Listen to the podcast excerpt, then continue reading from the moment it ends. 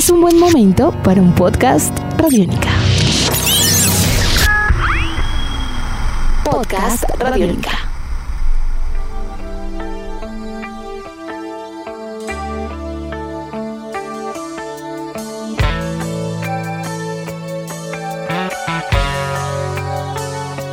Bienvenidos a esta nueva emisión de Podcast Rock and Roll Radio, un producto de Radiónica desarrollado por el señor Andrés Durán, arroba Andrés Durán Rock, y quien les habla Héctor Mora, arroba Mora Rock bajo la producción de Juan Jaramillo, Jairo Rocha y la captura sonora de Andrés Cristancho.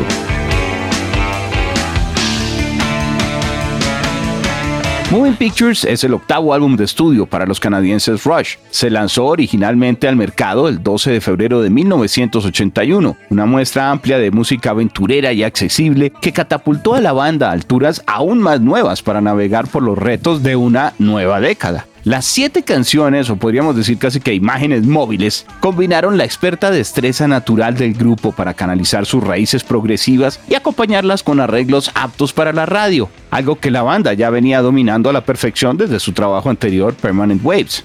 Este disco llegaría a la posición número 3 para álbums tanto en Estados Unidos como Reino Unido y sería todo un éxito a nivel de ventas recordadas hasta nuestros días. Así que hoy en Podcast Rock and Roll Radio recordamos y celebramos el 40 aniversario para el trabajo Moving Pictures, testimonio sonoro de la agrupación de rock y progresivo canadiense Rush. Eso y mucho más para los próximos minutos. Andrés, muy buenas tardes. Un placer estar con usted el día de hoy y disfrutar lo que viene a ser esta gran fiesta de cuatro décadas con los canadienses Rush. Héctor, lo mismo, un placer estar de nuevo con usted y agradeciendo a todas las personas que hacen posible este Rock and Roll Radio Podcast. Y como usted bien lo ha dicho, eh, este álbum de Rush, Moving, Moving Pictures, que viene siendo el octavo álbum, como usted bien lo dijo, hay que observar bien en dónde se ubica, ¿no? Este viene después del Permanent Wave 1980 y el Signals 1980 ¿Qué significa esto? Que desde el álbum Permanent Waves, la agrupación venía facturando canciones cortas, contundentes, rockeras. Eh, esto se reafirmó en el Moving Pictures, en donde ya comienzan a incorporar más teclados, eh, más el New Wave, que se apreciaría muchísimo en el Signals de 1982 y el Grace Under Pressure 1984. Así que podemos decir que este disco fue el último disco rockero de la agrupación Rush en su historia. Otra cosa importante de este disco, Héctor, es, es que como, como es la vida, cuando las cosas se planean mucho, cuando hay mucha preproducción, de pronto esa no es la magia, la magia existe de pronto en el aire. Y esto fue lo que ocurrió con Rush después de haber estado 10 meses de gira por Estados Unidos, por el Reino Unido, haciendo énfasis en el álbum Permanent Waves. Ellos eh, estuvieron de acuerdo de hacer una parada en New York y prepararse para lo que sería un álbum en concierto, ya que habían grabado muchas cosas durante de, la gira. Pero el gran Neil Peart, que en paz descansa, el baterista del grupo, estaba muy entusiasmado y él dijo que, que se olvidaran de esa idea, que más bien comenzaran a trabajar en un nuevo álbum. Es allí donde Geddy Lee y Alex Lifeson pues eh, se contaminaron con este entusiasmo y los tres comenzaron a, a, trabajar de una vez en lo que sería el disco conocido como Moving Pictures. El trabajo a nivel de, de composición no tiene nada como usted dice, que, que de pronto extrañar de una línea que traía con un alto estándar el grupo a nivel de todas sus canciones y de todos sus trabajos. Yo creo que incluso a nivel de letras, aquí encontramos una agrupación totalmente madura y segura del desarrollo que estaban planteando y que repetimos, no era ajeno. Hay algunos elementos de pronto que les, eh, les permiten hacer canciones de una estructura distinta, pero desde el lanzamiento, desde el debut, el grupo tenía un toque único que fue el que creo que aquí los, los preparó de una manera especial para seguir alimentando esa maquinaria por más décadas y más generaciones, porque eso también ayuda mucho, el hecho que fuera un momento de cambio de década con la expectativa en el mundo de la música, Andrés, creo que todo eso suma tanto para ventas como para imagen. Ahora, el disco solamente en Estados Unidos 5 millones de copias, ¿no? Muy, muy potente en, Norteamérica y nominación también a premios Grammy, incluso por canción que no era de las radiales, sino por la instrumental.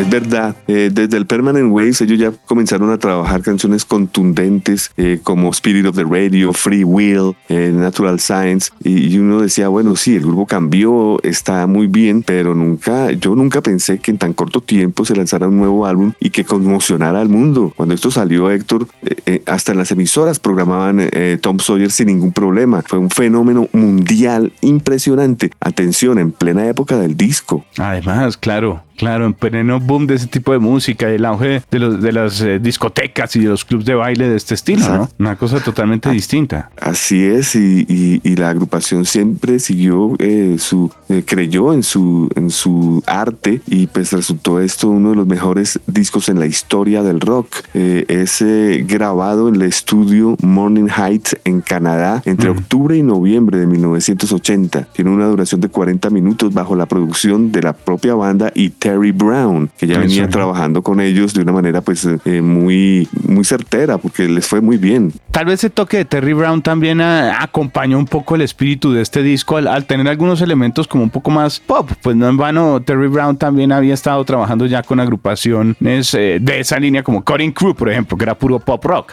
Sí, tiene usted toda la razón. Fue, fue un, momento clave el haber eh, acertado con el productor, en haber movido las fichas del ajedrez rápido para entrar al estudio de nuevo. Eh, fue algo espontáneo que da como resultante estas, estas grandes canciones que eh, son inolvidables y, pues se conocen en cualquier parte del mundo. Es increíble este disco. Y habían hecho el click por algo, pues digamos, repetía después del Permanent Waves, repetiría también con Signals. Digamos que un toque especial ahí, no solo alrededor de, ese tipo de, de sonidos amigables, había estado con ellos en el pasado, sino también es una persona que, que tenía algunos elementos rockeros muy claros con bandas canadienses como Clatu o incluso el trabajo en la ingeniería de Jimi Hendrix, de Laxis Bold as Love. Entonces, yo creo que eso es lo que le permite también como tener un balance en donde no vamos a extrañar momentos rockeros porque los tiene mucho, algo de los sintetizadores, de esa visión futurista, el trabajo no solo de letras, sino también de melodías vocales como tal de Eddie Es un disco supremamente potente. Lo es, las canciones son potentes, son concisas, eh, hay solo una canción que podemos no incluir dentro del, en cuanto a duración se refiere, que es Cámara AI, que es de casi 11 minutos. El resto podemos decir que es un promedio entre 4 minutos eh, y medio aproximadamente. Recorremos las canciones, ¿le parece? Como para dar una reseña a todos nuestros eh, seguidores eh, en lo que viene a ser este podcast, porque en realidad son solo 7 temas. Sí, señor, claro. antes de esto me gustaría hablar de, de, la carátula, de las artes, Héctor, que yo no sé si usted sabía, es una fotografía del Ontario Legislature en Queen's Park, Ontario Mm. El, encargado de haber hecho esta carátula fue Hugh Sim, quien eh, eh, dice que invirtió casi 10 mil dólares eh, para producir este cover, cosa que la Anthem Records se negó. Ellos dijeron que no iban a pagar todo ese dinero. El hecho es que pues se, llegó a algún acuerdo y él finalmente la hizo. Está claro que posteriormente han habido unas, eh, han salido a, la luz fotografías extras que nunca se habían hecho cuando se comienzan a hacer las eh, famosas remasterizaciones de este álbum. Y pues la última que es sin precedentes, Héctor, es, es, es de connotar que se está lanzando una, un box set de casi 300 dólares en donde encontramos tres afiches por ejemplo, comenzando por ahí, uno con la litografía original de la, de la portada, uno del concierto en el Map of Leaves Garden y uno en blanco y negro impresionante. Viene el disco, el LP como tal de Moving Pictures remasterizado, 180 gramos, viene un concierto, como lo digo en el Map of Leaves Garden 1981, viene otro concierto donde ellos ejecutaron el, el Moving Pictures en su totalidad, eh, veo tres CDs, dos Blu-ray, eh, un carrito eh, en a escala del Red Barcheta, veo, eh, ¿cómo se llama esto? Eh, un duplicado, una, una, de una boleta de, de la gira, una oh. escarapela, plumillas, de Alex Lifeson, las baquetas de Neil Pearl, Parche, eh, una, una, también una réplica del programa que, que, la gente podía comprar a la entrada de este concierto y un libro, un libro gordísimo, me imagino, contando todas las los, los pormenores de lo que fue la grabación de este disco. Así que totalmente exagerado este box set, al igual que el precio, ¿no? 300 dólares. Sí, claro, ya estamos hablando de cifras superiores. Ahora, para algunos oyentes, en el 2015 se presentó una remasterización, eh, hubo una reedición también especial, pero esta que estamos mencionando mencionando, es la que se presenta para el 40 aniversario, la que viene a ser sin lugar a dudas el ejercicio más robusto frente a todas. Aquí queda uno súper completo, con, además con todos los elementos que usted nos comenta, pues es un recorrido además por la estética y toda una inmersión en, en lo que era el mundo que planteaba Rush en ese entonces, que también era muy completo. Yo creo que incluso la carátula que usted nos mencionaba es de las famosas en la historia del rock y mucha gente eh, seguro la ha visto y la tiene presente precisamente porque mm, es extraña incluso para una carátula de, de rock, tiene mucho estilo, tiene,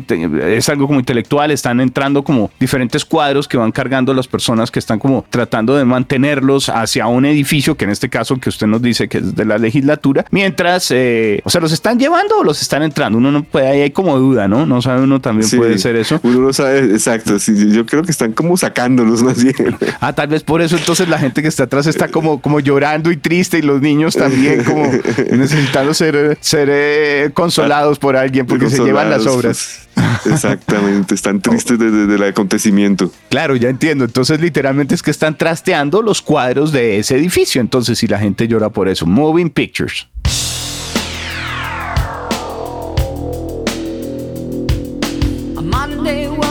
Así es. Bueno, ahora sí vamos con las canciones. Más que preparado. Esto comienza además con uno de los himnos, me atrevo a decir, de la banda, sin lugar a dudas. Creo que de todas eh, las canciones hay muchas favoritas y demás, pero para, para varios lo que viene a ser Tom Sawyer es prácticamente un himno de batalla. Sí, señor, esta canción basada en la historia de Mark Twain. Eh, Max eh, Webster era la agrupación para la que escribía Pai de Bois, quien fue el que ayudó a Neil Peart para ensamblar este tema. Y pues es el gran, el gran clásico de Rush y del rock, diría yo. Sí, claro, una canción muy potente. Lo que pasa es que como hay otro para ahí también en el disco que, que serían éxitos eh, comerciales también completos, queda uno con, con de pronto la inquietud sobre cuál será. Es difícil responder cuál será la mejor canción del disco. Pero bueno, abre con ese Tom Sawyer un himno que suena en todas las emisoras de rock en el mundo sin lugar a dudas. Y pues una canción que prepara, digamos, en un formato convencional de radio, es una canción de 430 para un Red Barcheta, que aquí ya... Un momento, un eh, momento. ¿Usted sabe cómo se iba a llamar la canción eh, Tom Sawyer? Ah, iba a tener otra opción de nombre. Sí, sí. el título inicial era Luis the Warrior, Luis el Guerrero. ok. Ok, bueno, un gran cambio. Tom Sawyer, sí, un gran cambio. Pues de Luis de Warrior uno pensaría que es como título si la banda fuera europea, pero aquí siendo norteamericano entiendo un poquito más ese, ese Tom Sawyer, así sean de los canadienses tienen el aire particular de este lado del charco.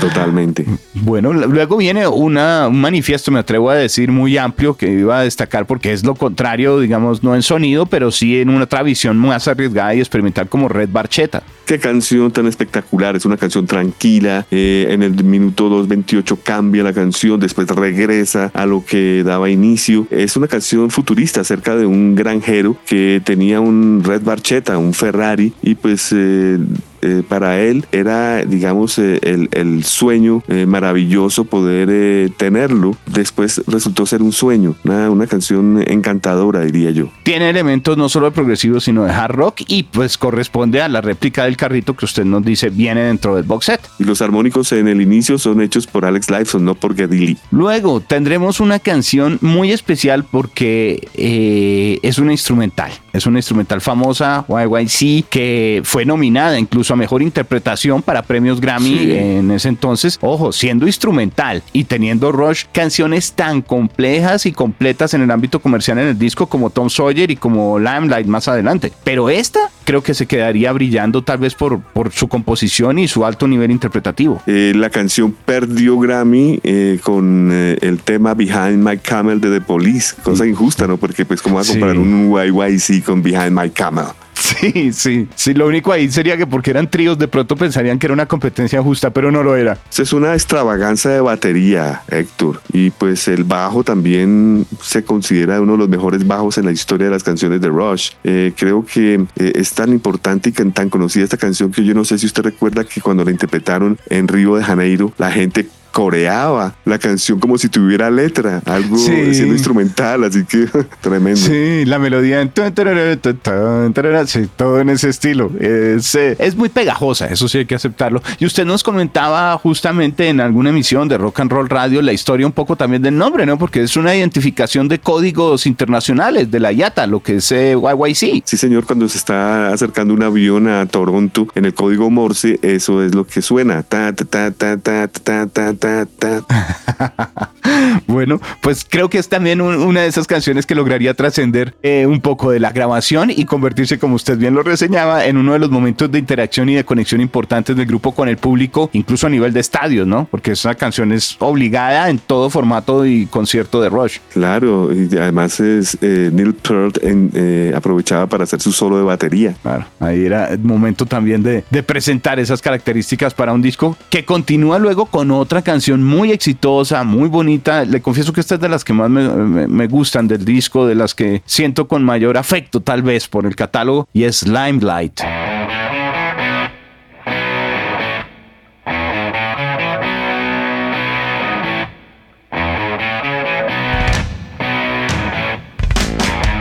Limelight traduce el famoso eh, reflector en el escenario utilizado pues para enfocar a la persona más importante en las obras de teatro. Eh, el baterista Neil Peart dijo que para él era una canción que digamos eh, explicaba lo difícil que es sostener una relación entre una pareja día a día, pero es algo que se lleva a cabo de una manera que pues las personas se, se ayudan tanto la una con la otra que superan estas dificultades y estas presiones. Esta es una joya del rock sin lugar a dudas. La canción es, es todo un himno, es un temazo, eh, todo tipo de texturas, de recursos en las guitarras, la sensibilidad, el riff de todas maneras de Geddy Lee, todo, todo. Pues sí, claro, el riff de la entrada, claro, es mm. rush inmediato. Total. No, es una gran canción que finaliza lo que viene a ser la, la primera parte prácticamente del disco. Exactamente. ¿no? Aquí cambiaban de cara. Sí, señor, vamos a la cara B con The Camera Eye, la canción más larga del disco, casi 11 minutos. Esta canción yo creo que es la más compleja de todo el álbum, no solo, pues, algunos dirán, no, pues es que es la más larga, no, pero no propiamente por eso, sino realmente es casi que una historia, exacto, es una historia progresiva totalmente natural y yo creo que aquí lo raro es encontrarla porque ya Rush había desarrollado ejercicios de este estilo también antes, pero aquí como que están en un momento de, su composición, de vida y de desarrollo en donde las dos partes eh, creo que muestran justamente toda esa madurez y tal vez por eso brillan también también dentro del disco, porque es única en, en el repertorio. Rush es una agrupación canadiense, el liricista es Neil Peart, el baterista también canadiense,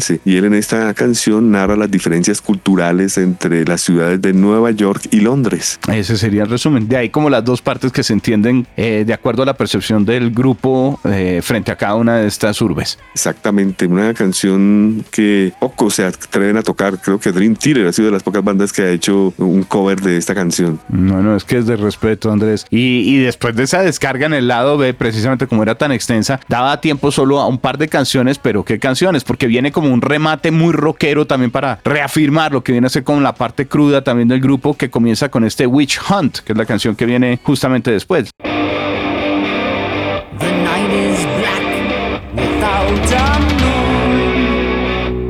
Cacería de brujas. Eh, eh, esta canción eh, ellos quisieron que diera miedo y yo creo que los sonidos que usted escucha al inicio lo logran y ellos dicen que parte de los gritos y de las cosas que se escuchan, ellos se fueron a, se salieron del estudio, digamos, a los alrededores, estaba en pleno invierno, hacía mucho frío, mm. ellos estaban tomando algo de alcohol para soportar el frío y resultaron pues enrumbadísimos y, en histeria haciendo todos estos, estos gritos y estas, estos efectos hechos en casa, digamos. Pues esperemos que no haya sido una posible o eventual resaca más tarde la que los hizo pensar en los signos vitales, porque de esa manera es como cierran el disco con Vital Signs, que es otra reafirmación también potente, me atrevo a decir, y, muy, muy rockera dentro de lo que viene a ser el repertorio para este disco. antes de, llegar a Vital Signs, quería recordar que en Witch Hunt em, el teclado es hecho por eh, Hugh Simi, el mismo que hizo las portadas, las artes. Así cerramos con la última canción Battle Signs, los signos vitales, eh, un riff muy reggae, ¿no? Eh, muy a la época New Wave de The Police, Men at Work. Eso iba a decir, eh, había toque de Police, sí. Aquí también Hugh Semi utiliza el sintetizador y según ellos, muy, mm, digamos, fue a la, a la brava que incluyeron esta canción en el disco. Ellos dicen que habían sentimientos encontrados entre los tres y pues la canción no tenía nada que ver con, con la música que ellos hacían. De hecho, rítmicamente la canción fue para ellos difícil de incorporar en los conciertos y también difícil de que las personas la entendieran, por decir algo. Pero ellos eh, siguieron tocándola, tocándola, nunca se rindieron hasta que eh, ya prácticamente se hizo parte indispensable de sus presentaciones. Es la rara del álbum, sin lugar a dudas. Con lo que usted nos cuenta también, eh, no solo en estilo, sino ya con esa, esa reflexión que planteaban los mismos músicos frente al momento de composición, a lo que sentían, pues eh, sí nos hace ver que era distinta. No por ello es menos canción. De hecho, llegaría al número 41 en listados ingleses, digamos, tuvo su respaldo igual. Iba eh, participando también dentro de lo que era el, el, el repertorio estimado y conocido del grupo, porque esos elementos New Wave y Reggae que de pronto están ahí consolidados también habían sido presentados anteriormente en álbums pues también supremamente potentes. Entonces creo que sencillamente es un buen complemento de esta canción. Yo creo que ahí podemos eh, entender también un poquito lo que viene a ser esa, esa visión eh, radial, pero sí, es la, la diferente, la diferente de todo el álbum. La más exitosa, bueno, en listados tenemos de todas maneras lo de Tom Sawyer y lo de Limelight, Limelight número 4, de Tom Sawyer sería también recordada en su momento y alcanzaría posiciones destacadas como el número 8. En general, todo el disco sería muy bueno en cuanto a ventas. Me, me, encanta su análisis diciendo que la canción más rara es la que cierra el álbum, Battle Signs, y lo es. Tanto así que le voy a hacer un comentario para que usted se ría. Eh, según Geddy Lee, eh, tomó cinco minutos en escribir esta canción. A diferencia de usted sabe cuánto tomará una canción de Rose en escribir. sí, eso fue como que, no, sí, realmente con eso ya decimos, hombre, quedan un par de horitas, hombre, que, hay diez minutos, alguna idea. No, yo tengo algo y un genio llega y la convierte en canción. Pero bueno, y literalmente hacia el final quedaría para la historia, porque seis hubiera sido muy corto, eso sí hay que aceptarlo. Creo que en cuanto a duración, en cuanto a canciones, es una obra maestra. Lo es, es una obra maestra de todos los tiempos. Eh, es, es eh, digamos, un, un, disco para recomendar a cualquier generación. Eh, si viene un extraterrestre, decirle, mire, esto es el rock and roll. Andrés, algo que quiere usted destacar en estos momentos, ya acercándonos hacia el final de nuestro podcast, para quienes no han escuchado el disco o quienes ya lo conocen, pero que de pronto todavía están dejándolo pasar por alto de alguna forma. Sí, me gustaría que escucharan los reissues, o sea, las reediciones, en donde por ejemplo, eh, ellos interpretan en su totalidad el álbum Moving Pictures. Entonces esto puede ser observado eh, en, en, los diferentes eh, DVDs, en, en, algunos, no en todos, donde ejecutan todo el Moving Pictures y también en audio. Es importante darse cuenta la diferencia que hay entre interpretar en Moving Pictures en estudio y verlos a ellos con toda la maestría en concierto. Es, parecen dos discos distintos. Bueno, pues la invitación entonces a que los escuchen, a que se acerquen al universo sonoro de Rush, a que disfruten los 40 40 años del Moving Pictures, otra de esas joyas clásicas del rock and roll que nunca perderán vigencia, toda vez que la música antes que nada forma parte de una representación y de un sentir, y en este caso de un interpretar que quedó registrado para la historia de manera majestuosa. Creo que esa sería mi invitación también, que escuchen el disco y si ya lo conocen, repetirlo porque es muy agradable también, se hace escuchar. Totalmente de acuerdo, larga vida a Tom Sawyer, larga vida a Moving Pictures de Rush. Este ha sido un podcast de Rock and Roll Radio, desarrollado por el señor Andrés Durán, arroba Andrés Durán Rock, quien les habla Héctor Mora, arroba Mora Rock and Roll, bajo la producción de Juan Jaramillo, Jairo Rocha y la captura sonora de Andrés Cristancho. Como siempre, un placer, Andrés, y un privilegio estar con usted en estos podcasts de Rock and Roll Radio. Lo mismo digo, Héctor, todo un placer y, y larga vida a este álbum de Rush. Escúchenlo con atención, pasa rápido y no hay canción mala.